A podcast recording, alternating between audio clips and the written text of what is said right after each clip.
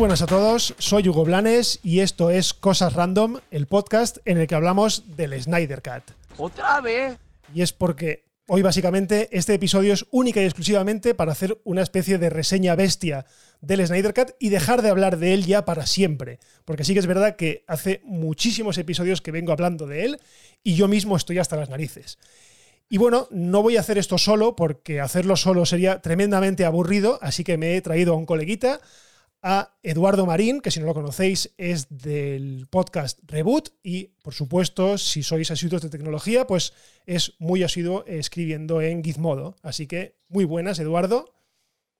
Hola Hugo, ¿cómo estás? Y hola a todos los que nos estén escuchando. Te tengo una mala noticia, Hugo. Mala noticia? Por más que quieras no volver a hablar del Snyder Cut, es imposible. Ostras. Porque ahora se viene la gente pidiendo el Snyder Cut número 2. Sí, Estoy segurísimo de eso. Así que esto, esto no va, esto es interminable. Esto es tremendo. Pero bueno, eh, no, realmente estamos aquí improvisando, ¿vale? Yo no tengo nada preparado sobre él. He visto la película, evidentemente, tú también la has visto. Y Sí. si quieres, mm, hacemos una valoración general, pero yo la haría eh, primero como película independiente y luego, o sea, sin Mm. saber que existe aquella versión que estrenó eh, Warner en 2017, ¿fue? ¿2017? Sí, 2017. luego como, como película independiente. Bueno, no hace falta que expliquemos aquí todo lo que pasó, o sí, no lo sé. Mm. Si quieres lo hablamos un poco, qué es lo que pasó con la, con la Liga de la Justicia o con aquel eh, monstruo de Frankenstein que fue la Liga de la Justicia del año 2017. ¿vale? Que fue Sí. una película que en teoría eh, tenía que, estaba llamada a ser la grandísima película de los, de los superhéroes de DC, la, Claro. llamémoslo así, la Vengadores del universo de DC, pero que por avatares del destino salió mal. Salió todo mal.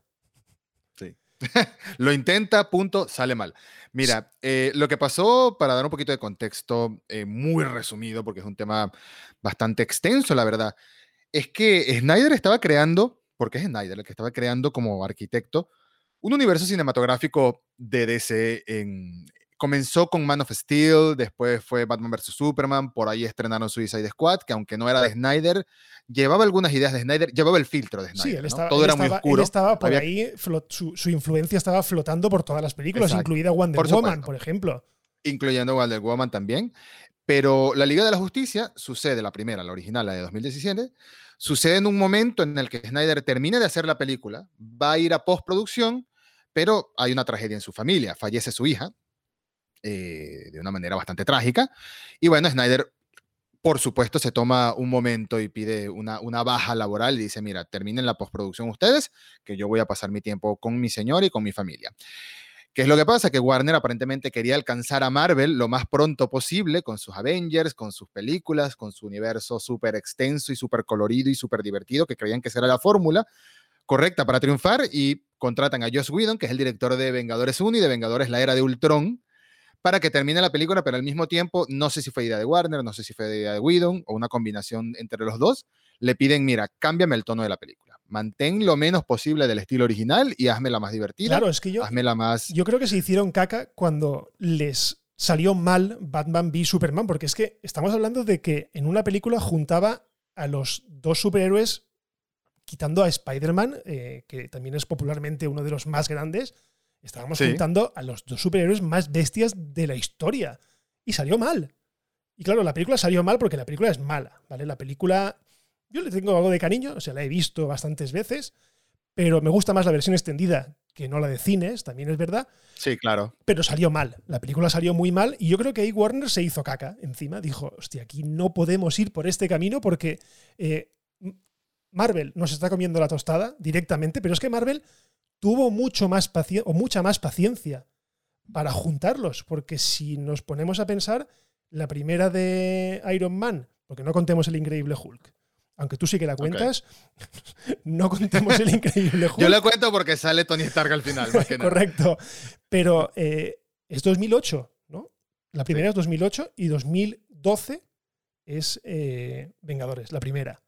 Tuvieron, Sí. digamos, un espacio de cuatro años para desarrollar muchas películas y presentarnos a prácticamente todos los Vengadores antes de, de- o por lo menos los principales. Y aquí Sí, no, sí. aquí no, aquí directamente vimos a Superman en la magnífica Man of Steel, que a mí me encanta esa película, vimos, vimos al nuevo Batman, al Batman de Ben Affleck en Batman v Superman. A Gal Gadot, o sea, Wonder Woman, nos la metieron un poco ahí de lado y, ya está. Y directamente nos metieron eh, una película de reunión. Pero claro, con unos personajes, a mi parecer, tan importantes como son, por ejemplo, Flash o como es, por ejemplo, Aquaman, aunque sea la burla un poco de, todo el universo de DC, de que Aquaman es el más estúpido porque solamente sabe hablar con los peces, eh, realmente es un superhéroe de peso. Y lo que me estaba dando la sensación es que nos metían algo por el embudo sin haber desarrollado antes bien a los personajes. Es lo que pasa. Es lo que pasa y yo creo que es lo que soluciona también, a su manera al menos, el Snyder Cut. Claro, lo soluciona, pero, nos da mucho más contexto. Sí, pero yo creo que el Snyder Cut viene bien ahora porque ya hemos visto mucho de Wonder Woman, hemos visto Aquaman. La primera, aunque se sitúe Aquaman técnicamente después de esta, porque se supone que aquí no es rey de Atlantis y tiene aún a su hermano reinando. Eh, chocan, chocan las películas, de hecho. Sí, porque más en, o menos en el Snyder Cut eh, está el rey Orm de Aquaman, del mundo de Aquaman, reinando, el hermano. Claro. Pero en Aquaman nunca llega a reinar, o llega a reinar un momentito nada más después de que muere la reina. Correcto, correcto. Pero bueno, un poco. Pero bueno, el tema, el tema está en que, bueno, hemos hecho ya la introducción de que Josh Whedon se encargó de la postproducción, pero le dijo a Warner, bueno, si queréis que esto sea un poquito más alegre, necesito regrabar. Necesito añadir escenas nuevas y se trajo otra vez a, a perdón, otra vez a todos los, actores con la mala suerte que el señor Henry Cavill tenía un mostacho como la copa de un pino. Y ese mostacho no se lo dejaron afeitar y pasó todo lo que pasó. Bien, estrenaron en 2017 el, el Whedon Cat, ¿vale? O la Liga de la Justicia original. Además, con una duración que lo he mirado ahora y me sorprende de lo corta que era, porque no llegaba ni a las dos horas. Sí. Claro, yo pienso, una película de reunión donde encima nos tienen que presentar a dos o tres personajes que aún no hemos visto y de repente dura dos horas solamente. Claro, así salió. La película es un aborto de película. Yo recuerdo salir del cine cabreado porque pese a no gustarme Zack Snyder, yo no comulgo con Zack Snyder, no me, no me gusta el tipo de cine de Zack Snyder, eh, esa película era indigna, totalmente. O sea, era un monstruo de Frankenstein que iban cogiendo trocitos de cada cosa. Además, sí que es verdad que los que somos así un poco más frikis, como tú y como yo, estamos plenamente al tanto de lo que estaba pasando detrás de esa película. Mm. Y ya fuimos al cine sabiendo que algo malo iba a pasar. Sí, sí, sí, totalmente de acuerdo. Y además creo que se ha creado una especie de tendencia en Internet de que hoy en día no vemos tanto eh, Marvel versus DC, Star Wars versus Star Trek, como sucede eh, desde hace décadas, ¿no? Harry Potter versus El Señor de los Anillos, que no, tiene, no tienen nada que ver una con la otra, pero hubo una época que era la pelea de turno del fandom. Hoy en día es como que directores contra directores, visiones contra visiones, y eso también es, en es culpa del Snyder Cut. Es culpa de Zack Snyder que creó esta especie de oleada mística religiosa casi detrás de su corte de película, detrás de su versión, que le salió muy bien, claro, terminó haciéndola, terminó publicándola. Ahora hagamos un poco la cronología de los hechos y es que eh, se estrenó la película, la película fue un relativo fracaso, no recaudó mm. todo lo que debía de haber recaudado, de hecho eh, recaudó más eh, Man of Steel, creo, la película solo de Superman. Y claro, la cronología es que se, se empieza a sospechar que Zack Snyder llegó a grabar todo el metraje, algo que realmente no sabíamos seguro. O mm. sea, era algo que creíamos, pero no lo sabíamos seguro. Que Zack Snyder había grabado todo su metraje y durante el, montaje se había ido.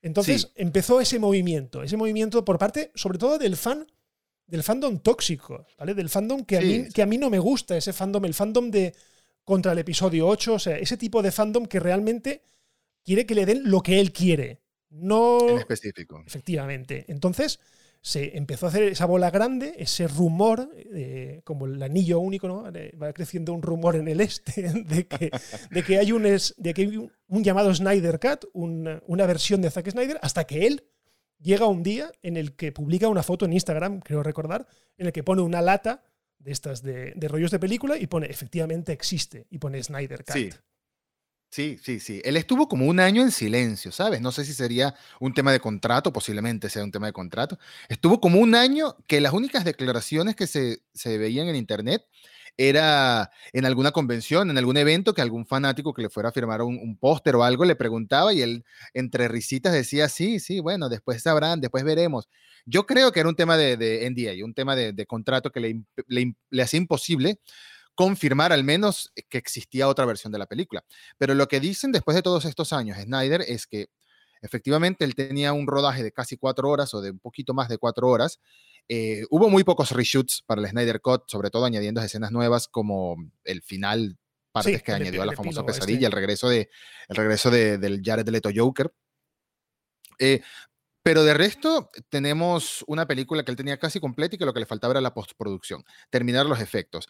Y si es así, resumir de cuatro horas a dos horas, además quitando un montón de las escenas y añadiendo nuevas, puro por el efecto comedia, entiendo que haya sido un desastre la de 2017. Correcto. Sin necesidad ni siquiera de defender la nueva. Entiendo que la del 2017 fue un desastre porque para mí tiene tres grandes fallos la, la original de 2017 que nos guste o no, la nueva corrige, ¿no? Digo nos guste o no es en la manera en la que lo hicieron. Hmm. Si te gusta o no la trama. Los tres grandes fallos, los tres fallos principales para mí son ningunean a Flash, ningunean a Cyborg y Steppenwolf es, es, un malo solo porque es malo y ya. Es porque un malo, random, no tiene ningún tipo de motivación. Es, malo. soy, malo, ya está. Soy malo muy feo, tengo cara rara y, soy malo. Ya está. Además, si te fijas, eh, eh, los que sabemos un poco del universo, porque yo también es verdad que no soy muy, muy de los cómics de DC, no he sido nunca un gran lector, sí que he leído el regreso de Caballero Oscuro y todo esto, el Flashpoint y todo eso, pero no, no he sido muy asiduo. Pero sí que es verdad que sabía que había una, un malo que se llamaba Darkseid y que cuando ya en, la, en la pesadilla de Batman v Superman que aparece un gran, creo que es un gran Sigma eh, a lo lejos, un Omega, o un, omega, perdón, un Omega, eh, sabes que es Darkseid. Entonces, claro, eh, empiezas a investigar, sabes que este malo que te presentan es un lugarteniente de, o un lacayo de Darkseid, pero realmente en la película, en la de 2017, nunca llegas. Sí, solamente hay un momento en el que él dice por Darkseid y tú dices, ¿qué? ¿Quién? ¿Lo, cual? ¿Quién? Entonces, claro, sí que es verdad que ahora eh, esas cosas quedan totalmente arregladas. Pero bueno, sigamos un poco en la historia y es que a partir de la publicación de la imagen esa, son los actores los que poquito a poquito van asomando la patita y van diciendo, oye, pues sí, que se haga. Creo que es primero Gal Gadot, que afortunadamente para los fans es una persona que se ha convertido en eh, una persona de gran relevancia dentro de DC, eh, sí, dentro de Warner, porque ha hecho ganar un pastón. Luego fue Ben Affleck, que aún estaba con su Batman, aún estaba con su Batman en desarrollo y dijo, coño, que hagan esto. Luego fue el malogrado Ray Fisher, que el, cyborg, que sí que es verdad que empezó a... Porque se sabía, él sabía que en su versión él tenía muchísimo protagonismo y en la versión de, de Josh Whedon era meramente una marioneta que nos sacaba totalmente de la película cada vez que salía.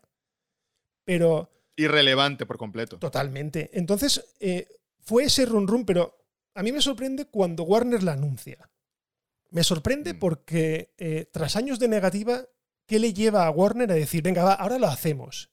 Y yo, escuchando un poco y leyendo bastantes cosas, yo creo que Warner le ha venido hasta bien el Snyder Cut, porque tú fíjate que venimos de una época de un año y medio ya prácticamente ya, de prácticamente todo paralizado.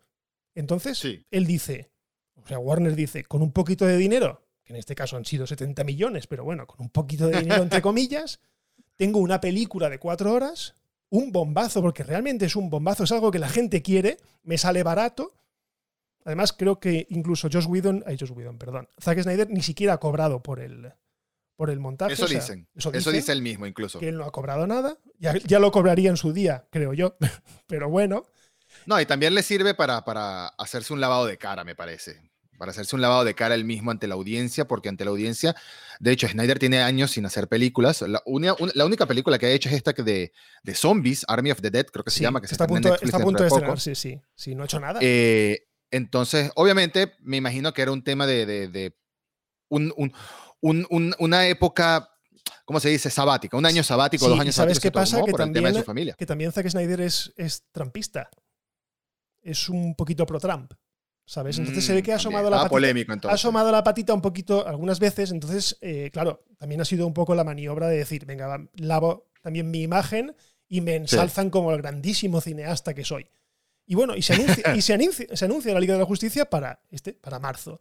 Y yo flipo en colores y entonces yo empiezo a decir en el podcast que, no me cuadra, que, que, me cuesta muchísimo creer que con unos cambios de, de, orden, de escenas y todo esto, vaya a ser una película buena.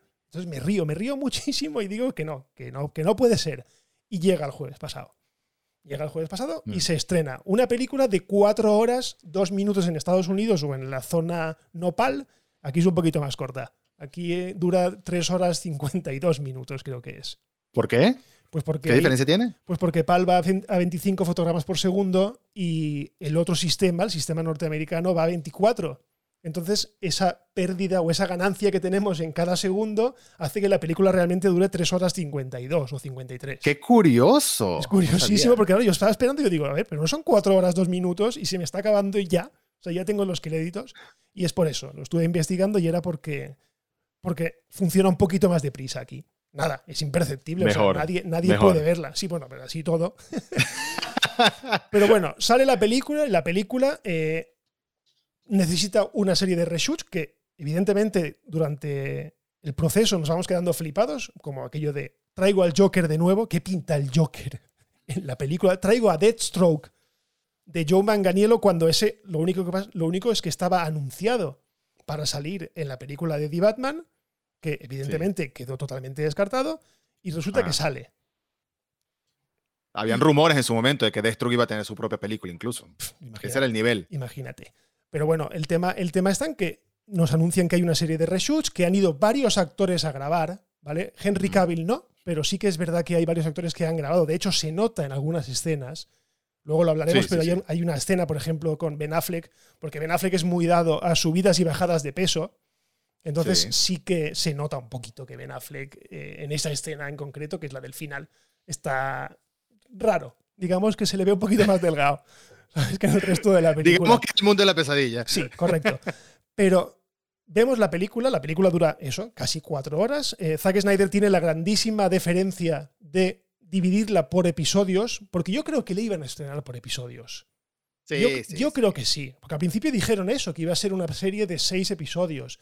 Luego rectificaron, pero yo es que creo que si lo hubiesen sacado por episodios, la gente no hubiese aguantado hasta el final. No sé por qué. No, yo creo que la gente hubiese dicho, no, no la veo. Si la sacas por episodio semanal, hubiese sido una terrible idea. Mm. A ver, aquí, aquí hay que mencionar que la clave de todo este estreno es un Warner Media, empresa madre de Warner Bros. y empresa madre de DC Comic también, Warner Media, eh, estrenando su propio Netflix, por así decirlo, sumándose a la carrera, la interminable carrera de los servicios de streaming y diciendo, necesito contenido. Necesito contenido, necesito, o sea, Disney tuvo la ventaja de que Disney es dueño de todo y tiene un catálogo enorme de Marvel, de Star Wars, de Pixar, de Disney Animation.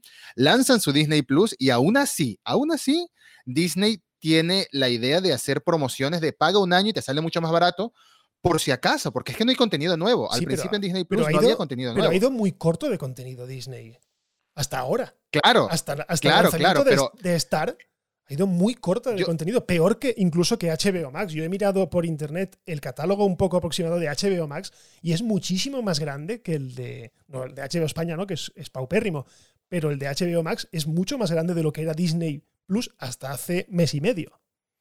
Pero aún así, aún así tienes un gancho de que les das a la gente un año por un 30% menos de precio, creo que era la promoción, y tienes el gancho de todas las películas animadas. Quien tenga hijos pequeños, hijas pequeñas, es obligado. Es obligado a tener Disney Plus. En cambio, más adelante, para mantener las suscripciones, ya estrenas The Mandalorian y luego empiezas con todo el bombardeo de series y películas eh, exclusivas para Disney Plus que están empezando a llegar a partir de ahora. Aparte que Disney HBO Plus, Max Disney Plus es mucho más barato, es mucho más barato. Estamos hablando que en Estados Unidos HBO Max cuesta creo que son 15 dólares. 15 dólares. Pero ahora con Star, Disney Plus va a empezar a subir de precio. claro, pero, cuesta 8 metiendo mucho más contenido. 8 o 9 dólares. Sigue siendo mucho más barato que, que por ejemplo, Netflix o HBO Max. Entonces sí. necesita mucho contenido. Y ha hecho la estrategia esta de que todos sus estrenos de 2021 van a ir simultáneos en cine y, y, en la plataforma, al menos donde esté la plataforma esa que le van a traer demandas, incluso porque Legendary Pictures y algunos estudios no están muy contentos con eso, pero bueno, el distribuidor tiene la palabra final. Y el Snyder Cut era un gran gancho para el mes de lanzamiento del HBO Max en Estados Unidos. De verdad que lo era. Y hay mucha gente que se suscribió y hay mucha gente en el resto del mundo que en las plataformas que ha estado disponible, llámese Google Play, llámese Apple TV, llámese DirecTV, por ejemplo, aquí en Latinoamérica incluso DirecTV también la alquilaba. Eh, mucha gente lo está pagando. mucha gente lo está pagando. yo me alegré que lo estrenaran en España directamente en HBO normal, en HBO España, porque me hubiesen obligado a buscarlo de otra manera. Y de, esta, manera no, la he visto legalmente y me alegro, me alegro por eso porque yo pensaba que llegaría cuando llegara HBO eh, eh, Max, que en teoría aquí en España llegará después del verano. Y mira, yo creo que originalmente iba a ser así. Pues, ah, yo creo que originalmente iba a ser así. El mismo Snyder había dicho que estaba muy decepcionado con el plan original de estreno del Snyder Code a nivel internacional, porque mucha gente le tuiteaba que, mira, y en Inglaterra, mira, y en España, mira, y en otros países, ¿cómo hacemos para verla? Y un mes después, casualmente, Warner anuncia ese estreno en simultáneo el mismo día, 18 de marzo, dependiendo de, del territorio en distintas plataformas. Acá, como te dije, acá en Latinoamérica los mayores proveedores eran Google Play, eh, Apple TV y DirecTV. Y con Google Play incluso estaba incluido por alguna razón YouTube. YouTube, tú podías ir a alquilar la película en YouTube directamente. Así que había muchas maneras legales de verla en todo el mundo. Una gran noticia porque el estreno se ha sentido. Internet lleva días imparables hablando del Snyder Code si les gustó o no les gustó es otro tema, pero ruido está haciendo. No, no, no. El, estreno.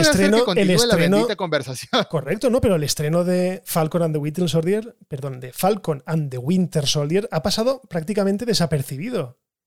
O sea, se estrenó al día siguiente y, y, yo no lo he visto todavía, ¿eh? todavía no he visto el primer episodio, porque realmente aún estoy como de resaca del Snyder Cut y aún no, creo que no estoy preparado para verlo. Entonces, yo lo he visto, yo lo he visto, pero la verdad es que se robó el protagonismo el Snyder Cut. Totalmente. Había mucha gente que decía, no, cuando llegue el viernes Winter Soldier y Falcon va a desplazar por completo la conversación del Snyder Cut. Es mentira. Para nada, porque la gente está tardando mucho tiempo en verla. Claro, la gente no tiene cuatro horas de su vida seguidas para verla. ¿Por qué no? Porque siempre pasa algo, siempre tienes una llamada, siempre entra alguien o lo que sea. Entonces, yo creo que a la gente le ha venido bien este fin de semana para acabar de verla. Y la gente, por eso está todo el mundo todavía hablando de ella. De hecho, yo miro en Twitter y sigue siendo, no trending, pero pues a lo mejor dos de cada diez tweets son de, de la Liga de la Justicia. Entonces, yo creo que se ha comido con patatas toda la actualidad y todo el streaming, que le ha salido bien, ha salido muy bien.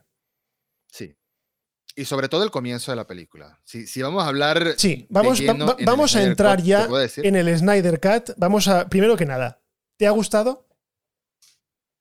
Ya, pero, te pregunto, ¿con spoilers o sin spoilers? Vamos a hablar, sí. Para que eso, buen, buen, apunte. Eh, vamos a ir full spoilers, ¿vale? O sea, la película, eh, a grandes rasgos, se parece mucho eh, en cuanto a trama a la película de 2017. Quiero decir que no creo que te vayamos a desvelar mucha cosa, pero si no quieres saber nada de ella, mírala y luego vuelves. Así, directamente, vamos a ir full spoilers. Porque es que yo no sé, yo no sé tener filtro, o sea, no tengo filtro. yo voy a hablarte de cualquier cosa y, será un spoiler o no. Entonces, no, prefiero que no corramos riesgos y quien no quiere escucharlo, que pare ahora mismo. Bien. Vale. ¿Me ha gustado o no me ha gustado? Te puedo decir. A medida que pasan los días le voy viendo más cosas buenas, a medida que pasan los días le voy viendo más cosas malas al mismo tiempo. Es una mejora en comparación al original, indudablemente. Porque, la, porque la, comparas. Ejercicio número uno. La comparas, vamos a compararla con la original. ¿Es mejor que la original? Yo sí. Muchísimo. Sí, sí, claro. Es que no hay manera de no compararla. No hay manera de no compararla. Si, si, no has visto la de 2017, no podrás compararla. Pero si la has visto, vas a estar buscando comparativas en lo que viste y lo que no antes. Lo que hizo bien antes y lo que hizo mal antes. Correcto. Así que me ha gustado, sí, se podría decir que me ha gustado. A mí me gusta. A mí me, parece que tiene muchísimos fallos al mismo tiempo. Bueno, tiene muchísimos fallos. y la duración es uno de ellos. Y, no digo, y no digo que me moleste que sea larga. Es que no. Digo que me molesta lo extendida que están muchas escenas. A mí no me sobra, quiero decir, a mí no me, me, enriquece todo lo que me da, todo lo que me explica, mm. me enriquece, pero reconozco que es excesivamente larga. Y yo creo que esto, uno de los problemas que tiene es Zack Snyder y sus Zack, Snyderiadas. ¿Por qué? Ya me pasó con 300. Una película que tranquilamente a cámara normal puede durar tres cuartos de hora. Eh, me pasó con eh, Batman, ay, perdón, con Superman, Man of Steel, y me pasó con Batman v Superman. O sea, no puedo, bueno, y con Watchmen. tengo un problema con la cámara lenta de, de Zack Snyder, que es demasiado. O sea, es como el lens flare de JJ Abrams, que tiene que estar en todos los sitios. No me gusta que todo esté a cámara lenta. Acepto que haya cosas que estén, las cosas épicas a cámara lenta, pero tu película no es toda épica. No es cada segundo épico. Y para Zack Snyder, cada segundo de su puñetera película es épico. Sí, sí. Cada segundo es glorioso y, y, te lo intenta decir con la cámara, te lo intenta decir con las tomas, con el abuso del slow motion. Pero como te decía, hay muchas escenas que, que me parece que están de más, que sobran en, en extremo. Y, y, la, más, la más e, evidente de todas es al comienzo, cuando Batman eh, encuentra a Aquaman y hablan y Aquaman se va y viene Aquaman y tira el suéter en, en, en la costa y se va nadando. ¿Por qué tira y el suéter? una pausa ¿Por qué como tira de el 40 suéter? segundos. ¿No le molestan los pantalones? ¿Le molesta el suéter? No le siempre? molestan los pantalones. Sí, No le molesta Es para nunca. mostrarle el abdomen. Ya. Es para mostrarle el abdomen. Es que no le Y molesta. los tatuajes. Si tienes esos tatuajes, tienes que mostrarlos. Pero el hecho es que después hacen como una pausa de 40 segundos donde vienen siete mujeres rubias random a cantar y a olerle el suéter a Aquaman. Yo digo, ¿qué está pasando? Oye, bueno, bueno, ¿Por bueno, qué? eso, eso, eso, yo digo, ¿esto qué? ¿Qué, qué meada fuera de ti esto de las rubias estas aquí? Oliéndole. el- No, no, no. Pero yo además eh, empiezo por el principio, porque eh, lo que me gustó, eso sí que me gustó mucho, es que eh, al contrario que la, la de 2017, aquí sí que enlaza totalmente con el final de, de Batman v Superman, que Sí. como todos sabemos, Batman y Superman muere. Muere a manos de. Doomsday y da ese grito. A mí me gustó que me enseñara esa escena, no me gustó que estuviera una hora chillando. Porque, Sí. porque es que se tira cinco minutos chillando para que lo oigan sí. todos. Pero bueno, mm, da a entender o explica mejor que su grito eh, despierta las cajas madre porque en teoría ya no hay un kryptoniano que proteja la Tierra. Entonces, Claro, eso, eso viene directamente de los cómics. Eso viene directamente de los cómics, el hecho de que eh, el grito de Superman activa las cajas madre. Pero está demasiado extendido. Demasiado. Y yo creo que tiene. Snyder tiene un problema con sus tercer actos. En esta película no, casualmente. Pero en Man of Steel y en Batman vs. Superman, sobre todo en Batman vs. Superman, tuvo un problema con su tercer acto. Aún así me alegra, como, como, como bien dices, que conecte directamente con, con Batman vs. Superman en este inicio. Algo que no vimos en la película pasada. Sí, porque uno de los Y- problemas de la película pasada era que no se explicaba bien eh, Superman. O sea, a mí lo que me gusta de esta película es que Superman no sale hasta pasadas tres horas. Sí. O sea, directamente porque no está muerto. Está muerto, Superman está muerto. Y me gusta eh, que se tome eh, la molestia de presentarnos bien las motivaciones de todos, porque al final las dos primeras horas, más o menos, nos explican bien las motivaciones de cada uno de ellos. ¿Vale? Porque en la, Cyborg tiene relevancia. Correcto, Cyborg tiene relevancia. Eh, no es Ben Affleck el que sabe de primeras que ya están aquí los malos, como en la primera, no, es Gal Gadot, o sea, Wonder Woman, que mediante la historia que tiene eh, las Amazonas con, con todo el tema de las cajas madre, como custodiadoras de, como custodias de las cajas madre, y todo esto es la que ella dice, no, no sé, es que ya están aquí. O sea, el mal Sí. ya está aquí, no es que esté viniendo, ya está aquí. Entonces, ese trozo sí que me gusta. Me gusta mucho que presente a Flash. Me gusta También. que, porque Flash es un personaje, es el Spider-Man, como si dijésemos de DC. Es el, Sí. es el chaval, es el que todos querríamos ser cuando éramos pequeños porque corría mucho y porque... eh, pero aquí no sabíamos de dónde salía. No... Me gusta que sea la única nota de humor, lo tontito que es Flash. Sí. Y aquí se contextualiza... Correcto, aquí se contextualiza muy bien. En la escena esta de la tienda de animales se, se contextualiza muy bien porque realmente te ríes porque está jugando con sus poderes y además está presentándose. Sí, sí, excepto el, el tema de, de- de los hot dogs que dura como 30 segundos mirando los, las salchichas, mirando a la Iris West, que no nos dicen que es Iris West, pero es Iris West. Es Iris West. Y todo este tema mirando, así, todo el tema del slow motion de verdad. Pero aquí, sobra está, mucho pero aquí está un poco justificado, porque es como Está un cuando, poco las, es- como cuando las escenas de Quicksilver en, en esto, en, en las películas de los X-Men. Por supuesto. Estaba Está justificado porque es un tío que por corre el mucho. personaje. Claro. Lo que pasa es que yo creo, yo creo que Snyder eh, abusa del slow motion en muchas escenas de sus personajes épicos porque nos quiere remarcar que estos personajes son casi dioses. son deidades en el mundo de los humanos. El tema de, el tema de las deidades, el tema del Salvador, el tema del, misticismo religioso, casi eclesiástico, las mujeres cantando esa, esa canción de iglesia y, oliendo. Y luego llega cuando, cuando resucita Superman. O sea, o sea a mí sí que es cierto que en ese punto se me puso la piel de gallina. O sea, yo esa escena es potentísima de, de Superman abriendo los brazos y diciendo, que me dé el sol, que es lo que mola. Cuando me da el sol es cuando me vuelvo un papichulo de verdad. Pero, pero así todo, todo es slow motion, todo es slow motion. El partido de fútbol es slow motion. A eso iba, a eso iba. Es como que quieren decirnos, estos son tan, tan dioses, tan poderosos que tenemos que verlo lento para entender lo épico que son. Claro, pero entra, y está bien que lo hagas dos veces, está bien que lo hagas tres veces, pero diez veces ya es como que. Claro, y es que por ejemplo, por idiota o qué? Tenemos el ejemplo de Aquaman, una película que es frenética, es todo lo contrario. La película de Aquaman es un videoclip largo. Sí, sí. Y en cambio, las escenas de Aquaman aquí son lentas y me bajo al agua, me bajo abajo del mar a ver a Mera y ahora es muy, muy, muy largo. Demasiado largo. Se arranca otra camiseta. Otra vez. no le gusta llevar nada. Se las quita dos veces. las quita dos veces. Pero no le molestan los pantalones con lo incómodo que es nadar con pantalón largo. No, ¿y de dónde saca otra camiseta cada vez que sale de la costa? De la, ah, del, Zara, del Zara de Atlantis. sí. Pero bueno, eh, a grandes rasgos, al principio, yo es lo que te digo. Tú me, tú me dices que Zack Snyder tiene un problema en los actos finales. En esta película, yo creo que es todo lo contrario. El problema es que le cuesta arrancar horrores a la película. Horrores. Sí.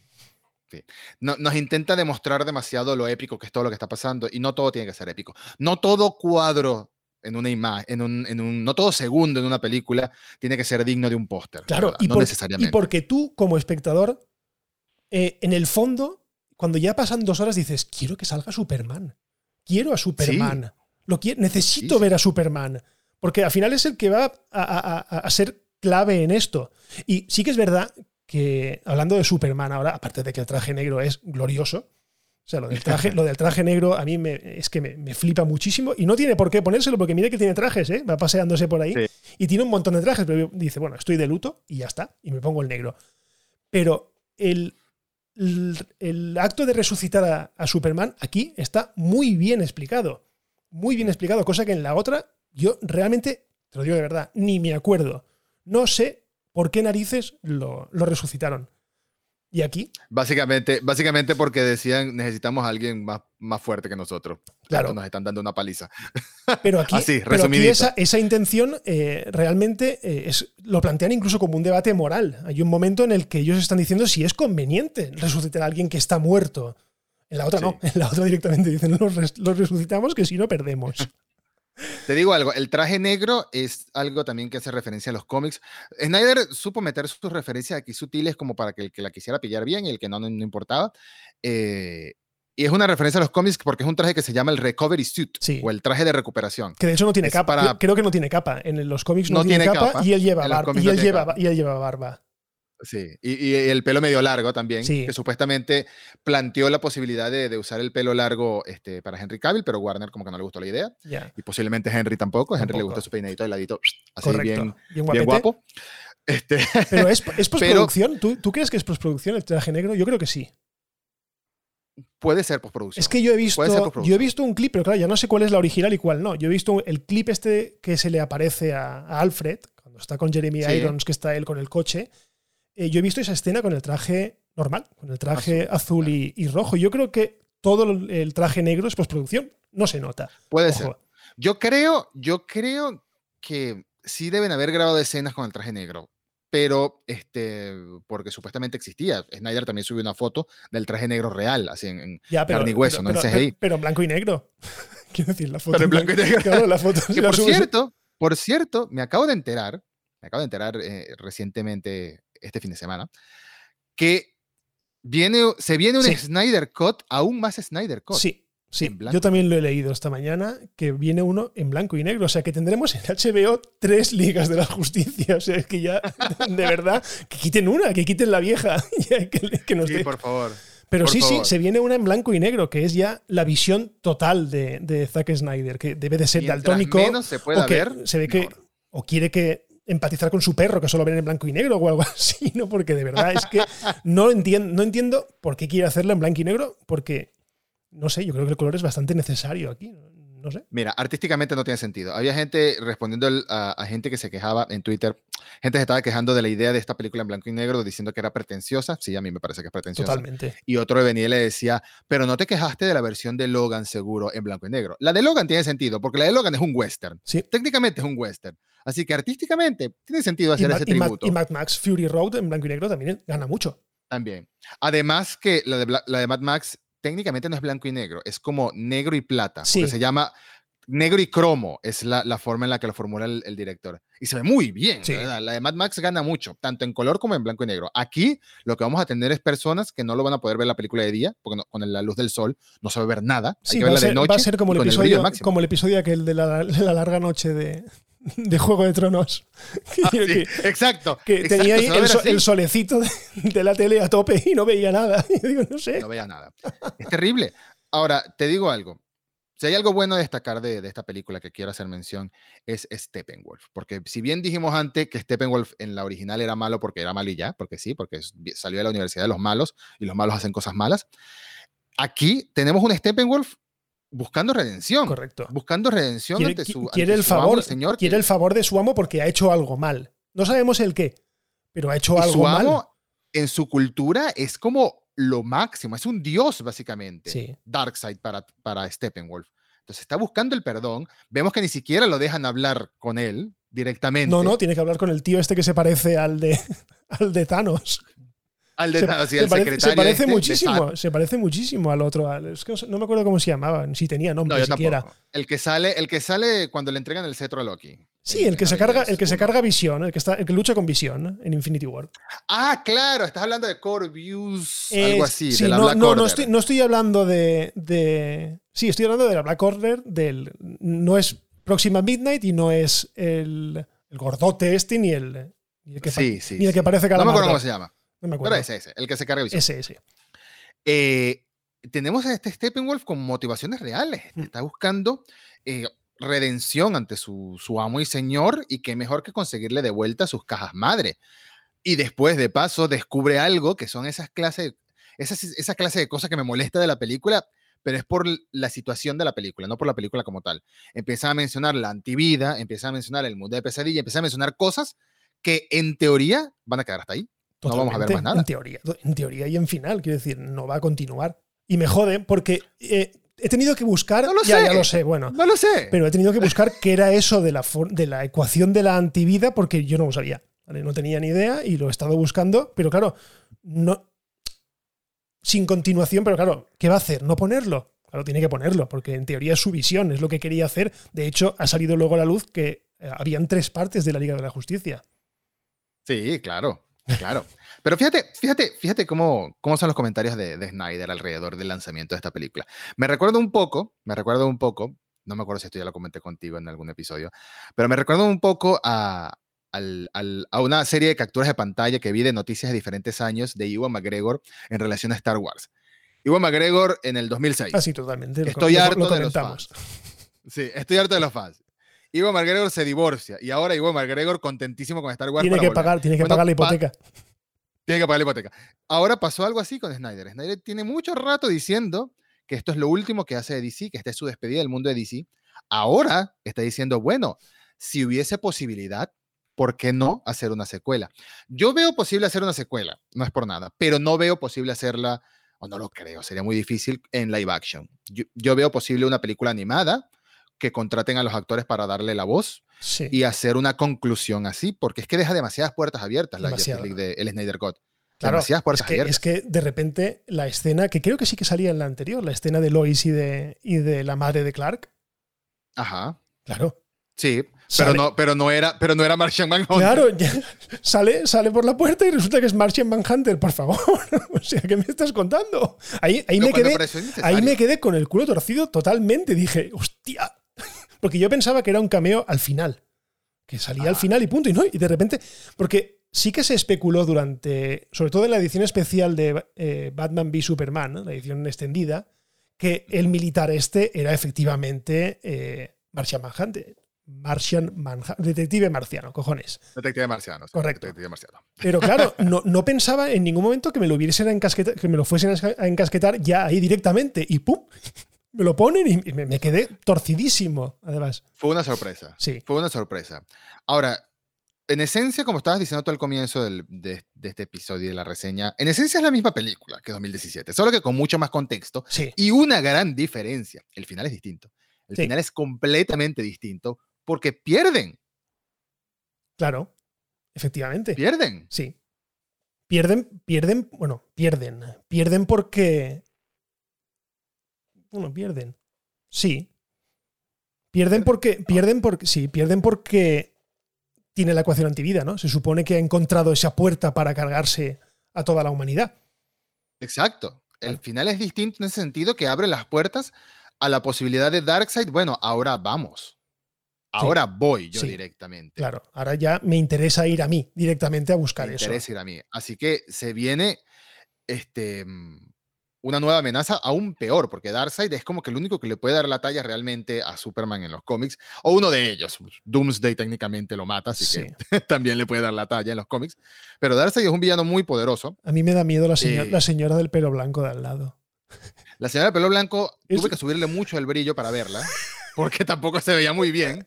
Era la- además, se Este- llama la abuela no sé qué, o sea, es que realmente se llama la La abuela. abuela tortura. Yo qué sé. O sea, eso me parece. O sea, eso me, sali- me sacó mucho de la película. Ver a esa señora ahí. Que además ya lo sabía porque se había filtrado una foto o algo así y en el que salía Darkseid con el tío este que hablamos y la señora mayor. Pero claro, es que verla en la película dije, coño, ¿qué hace aquí una señora mayor? No, y cuando, cuando yo hago de referencia, cuando yo menciono que pierden, es porque nos muestran el mundo de la pesadilla. Sí. Y el mundo de la pesadilla, no sé por qué lo siguen llamando un mundo de la pesadilla, porque es que no es un sueño, es una premonición a lo que va No, a pasar es, en la es- realidad. es como una realidad Esto no- alternativa o algo así. Es como un multiverso. De hecho, creo que lo llegan a mencionar. El multiverso lo llegan a mencionar. Lo llegan a mencionar, Creo lo llegan a mencionar, pero al mismo tiempo nos están dando a entender que este, conecta directamente con Batman vs. Superman, aquel momento en el que Flash se le aparece a Batman Sí, de que la clave es eh, Lois. que es como, una, es como una visión, la clave es Lois, exacto. Y aquí estamos viendo como una especie de, de realidad alternativa, o posiblemente después de que llegue Darkseid, muere Lois Lane por alguna manera, y Superman, bueno, se convierte en, en- en un villano. En un ¿no? malo. En un Y gran se, car- y villano. se carga, se Snyder- carga a Wonder Woman, se carga a Aquaman. Sí, sí, exacto. Entonces, es una, es una puerta abierta a una historia muy interesante que ya Snyder ha dicho, si yo hiciera una segunda película, que no digo que la vaya a hacer, estaría 100% centrada en el llamado mundo de la Pero pesadilla. es que además hay otro, como, hay otro multiverso, otra visión, que es la que tiene Cyborg. Cyborg también tiene una Ajá. visión en medio, o sea, en medio al final de la película, en el que vemos a Wonder Woman quemándose en una pira de estas de funerarias, como si fuera Darth Vader.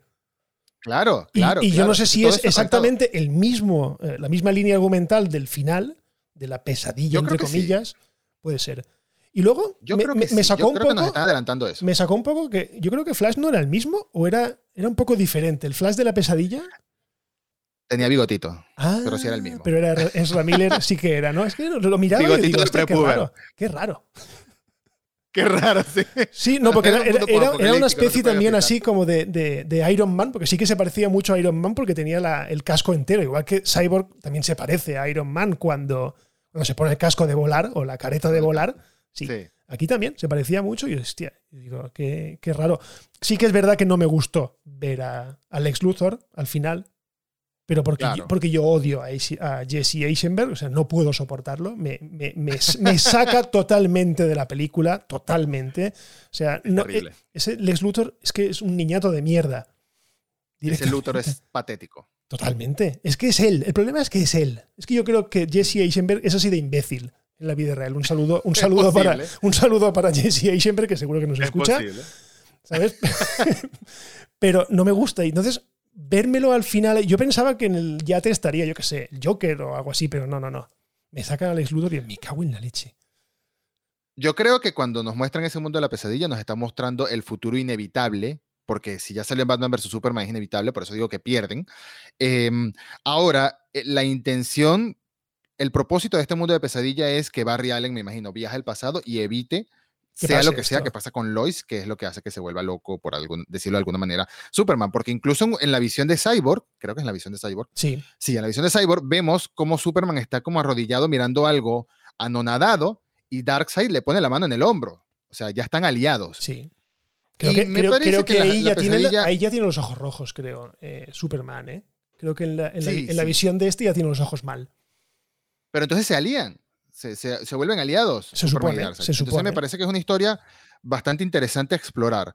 Ahora, el diálogo entre Batman y el Joker me pareció que estuvo muy bien hecho. Me pareció que estuvo hecho por personas que conocen a los personajes, que saben que es más un tema de manipulación, de más un tema de tortura psicológica, la manera de hablarse el uno con el otro. Me encantó, me encantó eso que le dice de, es que tenías que tenías que mandar al niño a hacer el trabajo del hombre. Entonces te, te enlaza directamente con ese pequeño fotograma que se ve en Batman v Superman de la armadura de Robin con el, con el graffiti del Joker. Sabes que está muerto.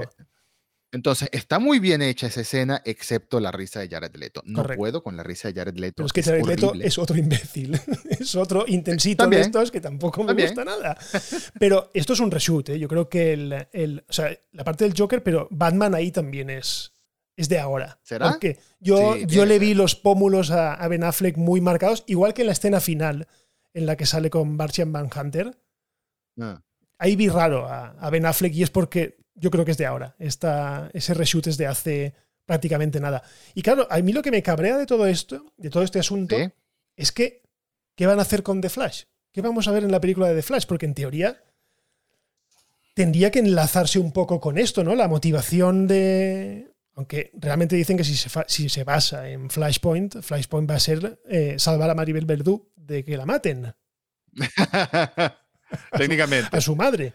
Claro, entonces, claro, es, es el otro día me, quejaba en un episodio del, podcast diciendo eso precisamente, que, que, Warner está tirando como muchos anzuelos a ver cuál pica y está volviendo loca a la audiencia. Y en este momento es en el que nos volvemos locos del todo, porque nos ha gustado este planteamiento, nos ha gustado esta película reunión de la Liga de la Justicia, no va a continuar, al menos en parte, pero en parte sí, porque vamos a tener tercera película de Wonder Woman, que si no la hacen en el futuro, tendrán que hacerla otra vez pues en los 90, ¿no? Volver a rellenar un hueco de espacio que hay antes de que salga en los años actuales, pero luego la película de Flashpoint, o de Flash, perdón, va a ser con los mismos personajes. Y se rumorea...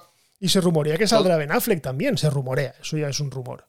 Todo choca, todo choca. Aquí tenemos en, la Liga de la Justicia, tanto en la original como en el Snyder Cut, tenemos a una Wonder Woman que dice haber pasado 100 años encerrada hasta los acontecimientos con Doomsday. ¿Y Wonder Woman 1984? ¿Dónde la dejas? Entonces todo está chocando. Todo. Warner ha empezado a hacer líneas paralelas. Y luego, me haces, y luego me haces un Joker que mola mucho, pero no tiene nada que ver con el universo de Batman. Luego me haces un Batman que tampoco tiene nada que ver con el universo del que estamos hablando ahora mismo, con un tío totalmente diferente. Entonces, yo creo que, no sé, es que no, no, no, no he alcanzado a saber qué camino quiere coger ahora, ahora Warner, sabiendo que esto le ha salido bien.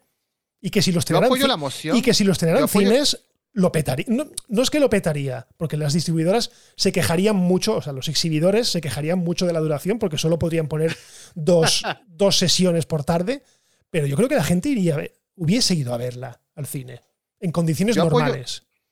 Yo apoyo la moción de separar las historias, ¿no? De dejar. Yo creo que lo que le salió mal a, a, Warner con el universo de DC es tratar de hacer sus Avengers, sus Vengadores demasiado rápido. Correcto. ¿no? Yo apoyo ahora la moción de que, bueno, salió mal, vamos a tirar a Aquaman por un lado, vamos a tirar a Wonder Woman por un lado, Shazam y Black Adam juntos por otro, y tenemos un nuevo Batman joven que se viene en el futuro.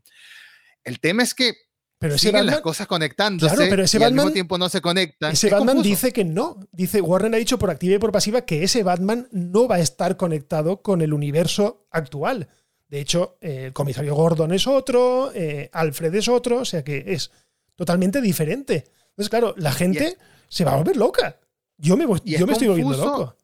Es confuso al nivel de que Warner también ha dicho que contrató un Batman más joven porque planean, si sale bien, al menos 10 años de Batman. Pero este Batman, entonces, ¿con quién está conectado? Este Batman nunca va a estar en una Liga de la Justicia. Sería un despropósito. Totalmente. Entonces, la clave para mí, para mí, la clave está en Flash. Flash va a hacer algo, que no sabemos bien qué es, para empezar a colisionar personajes y diferentes Sí, diferentes ahí, tienen, ahí tienen la puerta abierta a hacer lo que les dé la gana, porque Flashpoint, la el, el Flashpoint de los cómics ya sabemos cómo es, pero en las películas pueden hacer lo que quieran. De hecho, ese rumor que no está confirmado, pero casi, casi que sí, que es que Michael Keaton vuelve, otro que tiene que pagar hipotecas también. Yo creo que Keaton sí está confirmado. Affleck ¿Sí? es el que no se sabe. Ah, bueno, pues no lo sé. Yo creo bueno, no estoy No sé, yo 100% sé, seguro, bueno, o sí, o en la DC Fandom, sí, en la DC Fandom, aquella convención online, Mostraron el póster. esa, claro, esa no, esa foto, ese, ese montaje fotográfico o esa ilustración que Sí. mostraba los dos, sí que es verdad. Está, está confirmado. Sí. Está confirmado. Entonces van a, en, en Flashpoint, eh, Flashpoint, ahora por tu culpa le estoy diciendo Flashpoint. ya, En Flash, en The Flash, en vez de usar a Thomas Wayne, que es el personaje que en el cómic está, que es el padre de Batman, van a usar un Batman alternativo. Eso tiene, eso tiene beneficios. Sí, tienes- el, el gancho a los fanáticos de toda la vida de traerte de vuelta el primer gran Batman del cine, sí. ¿no? No el primer Batman, pero el primer gran Batman del cine. Y te, te lo conectan de alguna manera con, con esta historia como mentor posiblemente. Así que va a estar bien. Sí, Lo que no me al- cuadra es que saquen al papá de, de Flash de la película, que tengo entendido que el papá de Barry Allen no va a estar. Sí, han dicho, ha dicho que no. Ha dicho que no va a estar y cuando realmente es una de las. O sea, es la motivación por la cual él viaja al pasado, ¿no? O sea, Exacto. él al final, aparte de por salvar a su madre, quiere exonerar a su padre. Porque lo, lo culpan, en esta película lo vemos, que lo culpan de la muerte de su madre. Entonces, eh, no, tiene, no, no, no, no sé cómo lo. Es que cada vez lo veo más complicado todo. Está muy complicado el universo de DC en el futuro. Es confuso para la audiencia y es confuso. No es que nosotros sepamos mucho, pero hasta los más frikis, los que estamos más metidos en este mundillo, siguiendo el día a día, tampoco tenemos ni idea de qué pasa. Ni idea. Imagínate la persona que solo idea. quiere ir a ver una película de Batman. Claro, es que encima en, en ese, en esa especie de prólogo de, de la gran batalla de esta película, vemos a un linterna verde y todo. O sea, a un Green Lantern por ahí volando, que además se le escapa el anillo. O sea, es todo muy, muy, muy autorreferencial, pero claro, ¿a, qué? ¿A qué me hace referencia? ¿Por qué me enseñas a un, a un linterna verde? Si ya tenemos una película infame de linterna verde, eh, esto no va a continuar, ¿qué vas a hacer? ¿Qué vas a hacer? Y encima, además, hace un par de días. Supuestamente Snyder quería a Ryan Reynolds. Ya, pero dijeron que no. Y luego quería meter a otro. Luego quería meter al segundo eh, Green Lantern, que es, creo que es, es un negro. Es un. Pero también le dijeron Sí. que no, que, que sacara a Martian Manhunter y punto. ¿Sabes? Pero Sí.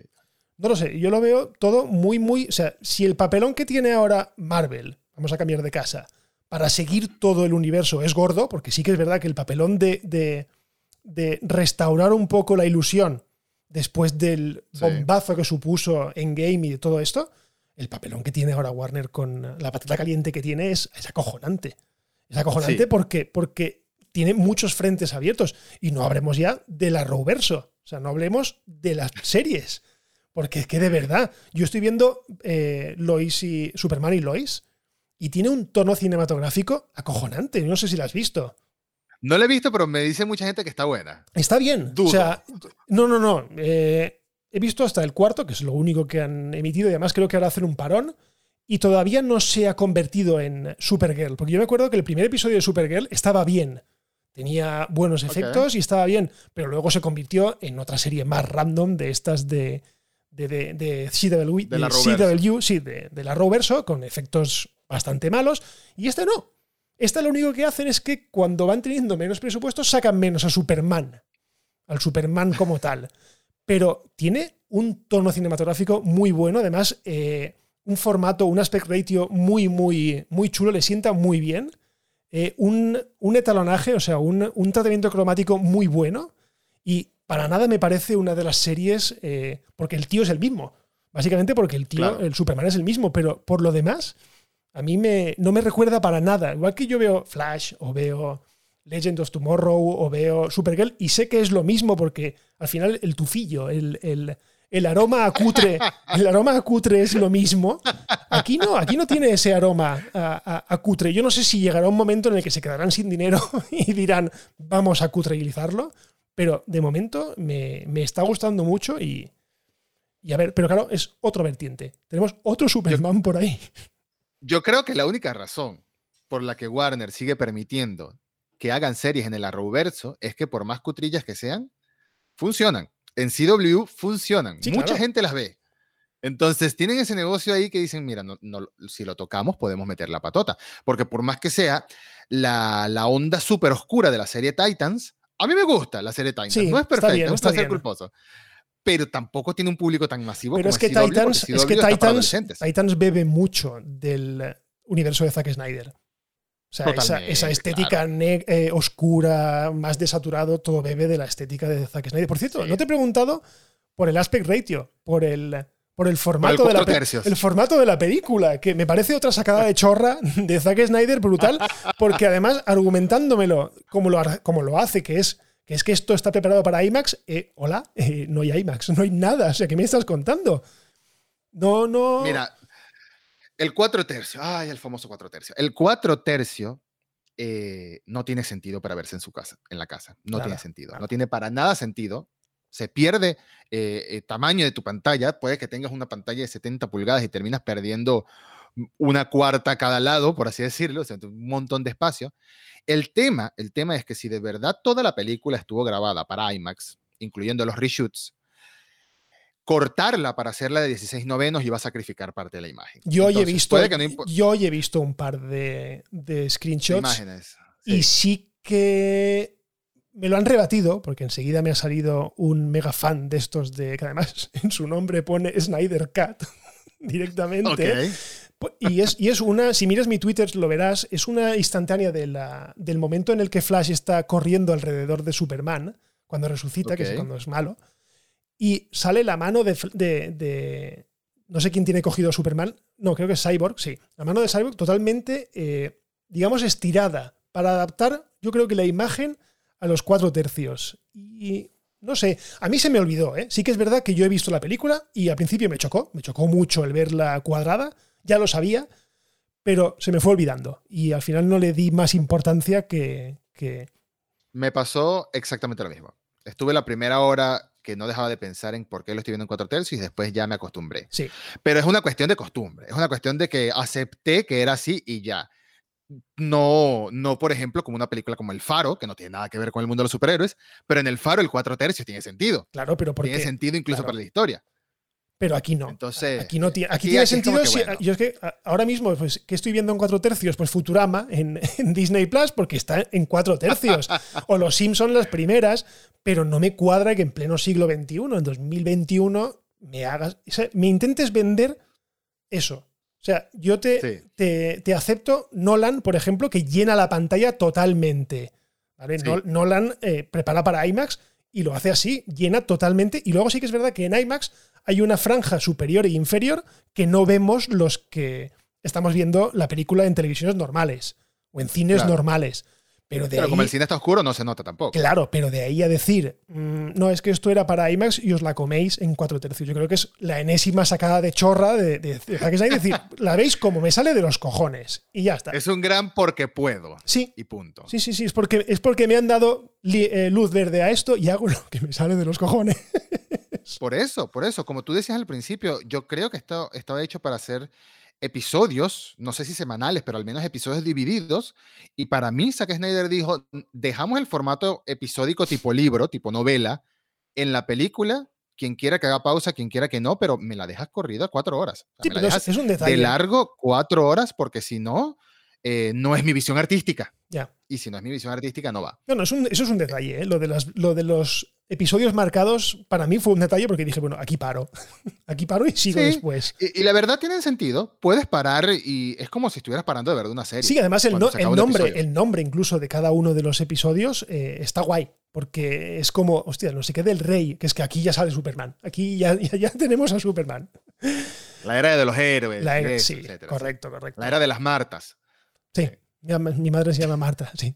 Hostia, qué, qué bajona. Qué, qué ¿Será, ¿Será que la señora de pelo blanco que anda con el Darkseid se llama Marta también? Seguro, seguro, seguro. Y al final, Superman y él, por eso se hacen amigos, porque sus madres se llaman Marta. iguales. Eh, ah, viste, Claro. ahí está todo. Es ya está todo- la segunda película explicada. De verdad, de verdad. Qué bajona me pegó en el cine cuando lo- mi madre se llama Marta. La mía también. Ya somos amigos. Venga, ala.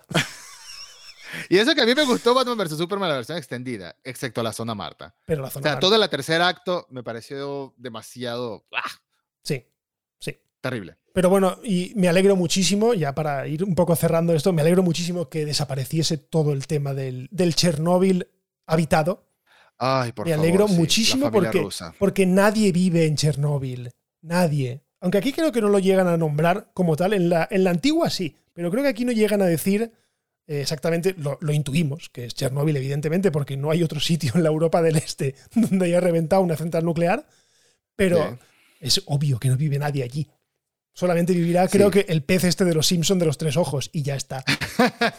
El toque, el toque pseudodramático de la familia rusa fue completamente innecesario Totalmente, y completamente absurdo en la primera película.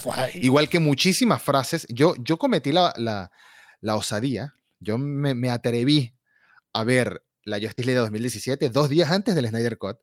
Sufrí esas dos horas, pero quería tenerla fresquita para saber todo lo que hacía distinto específicamente la, la nueva versión, incluso a sabiendas que en esencia era la misma película, la misma, la misma historia principal, ¿no? Steppenwolf llega a la Tierra y hay cosas malas y se unen lo- la, la Liga de la Justicia para luchar contra él. En esencia es eso.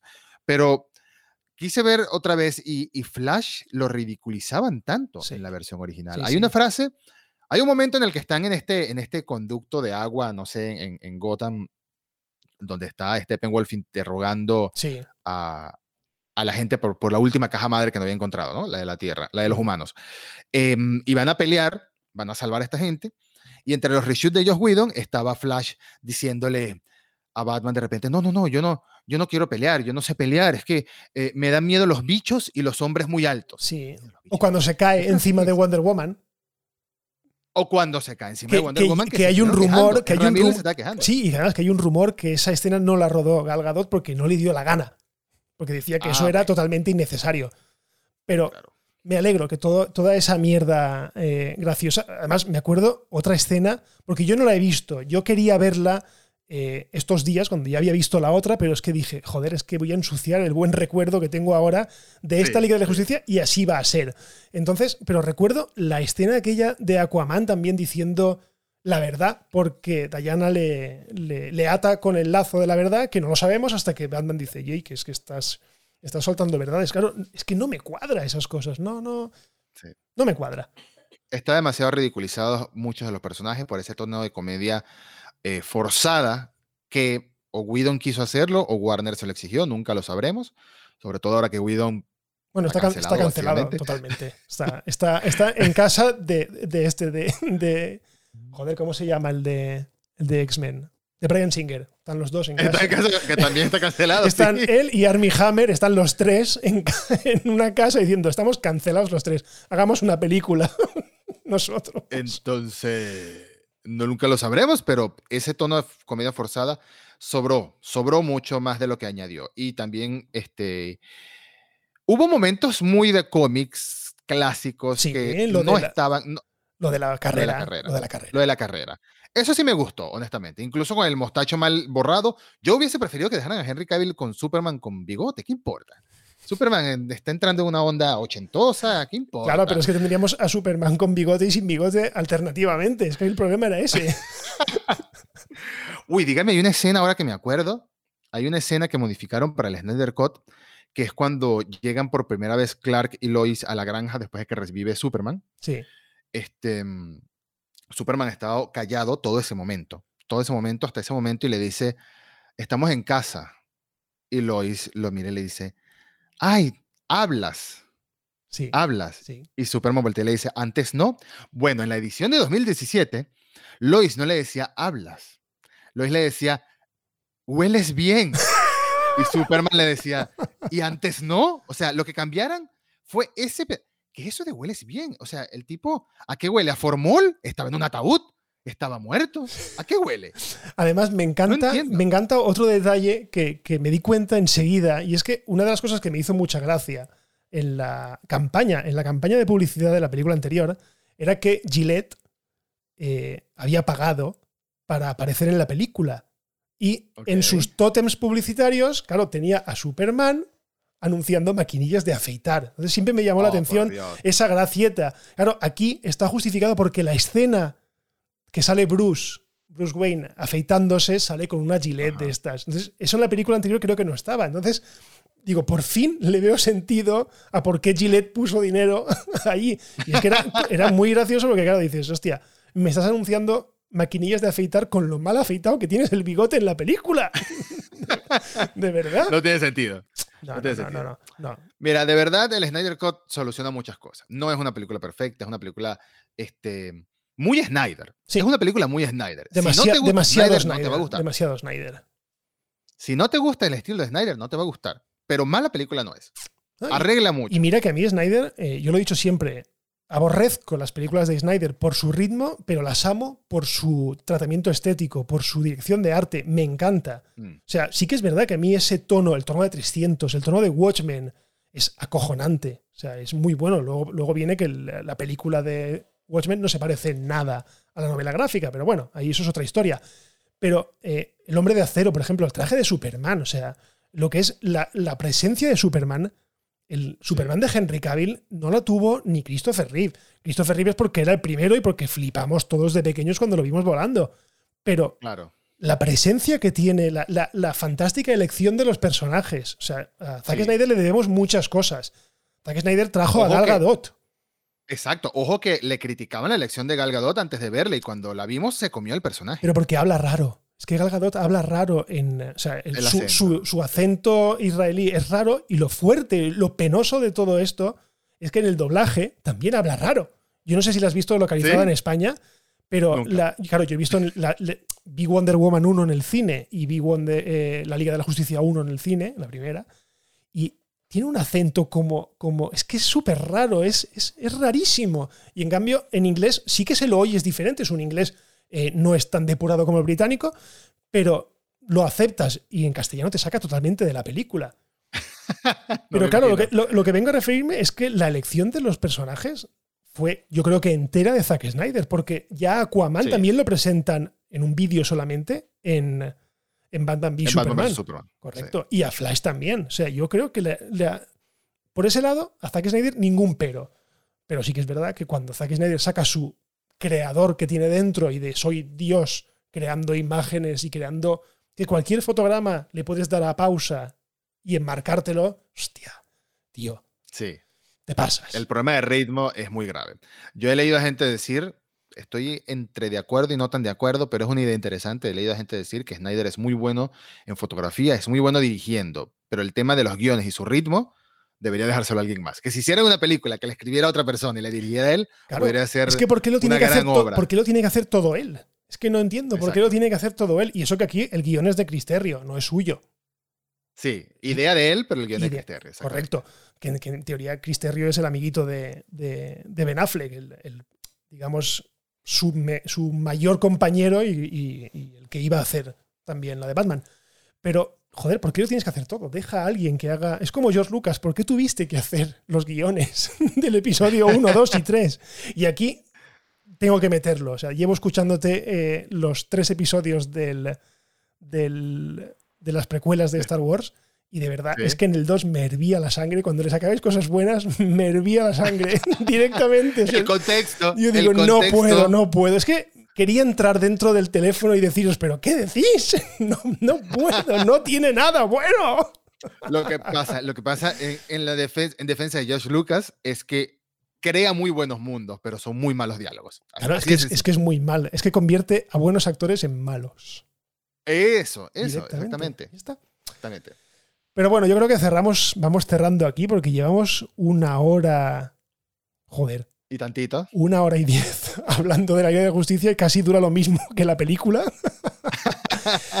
Así que, bueno, eh, como visión general, eh, la película está bien, la película mejora mucho lo que teníamos hasta ahora, arregla una espinita que teníamos los fans clavados dentro de, de nosotros con aquella infame versión y ahora pues nos deja la incertidumbre del futuro qué va a pasar. Así que, Sí.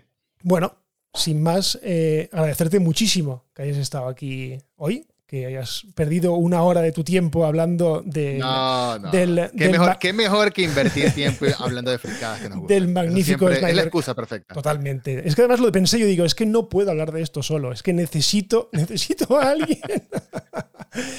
Así que nada, Eduardo, muchísimas gracias por, por estar aquí y nada, nos escuchamos cada uno en nuestros podcasts y nada. No, un placer, de verdad, y hasta la próxima, Hugo. Muy bien. Cuando quieras. Venga, vale, pues hasta luego. bueno, y a vosotros lo de siempre. Eh, ya no sé ni cómo me despido porque llevo tanto tiempo hablando, pero bueno, lo de siempre. Eh, dejad valoraciones, compartid este podcast, que es la mejor manera para llegar a todo el mundo. Si me queréis encontrar a mí, estoy en Twitter en arroba Blanes y en arroba las cosas, las cosas random. A ti, Eduardo, eh, te pueden encontrar en eh, arroba ed-marín, quiero recordar, y el arroba mundo reboot. Sí, en el podcast. Correcto, lo he dicho bien. Y nada más, nos escuchamos en el próximo episodio de Cosas Random. Un abrazo y adiós.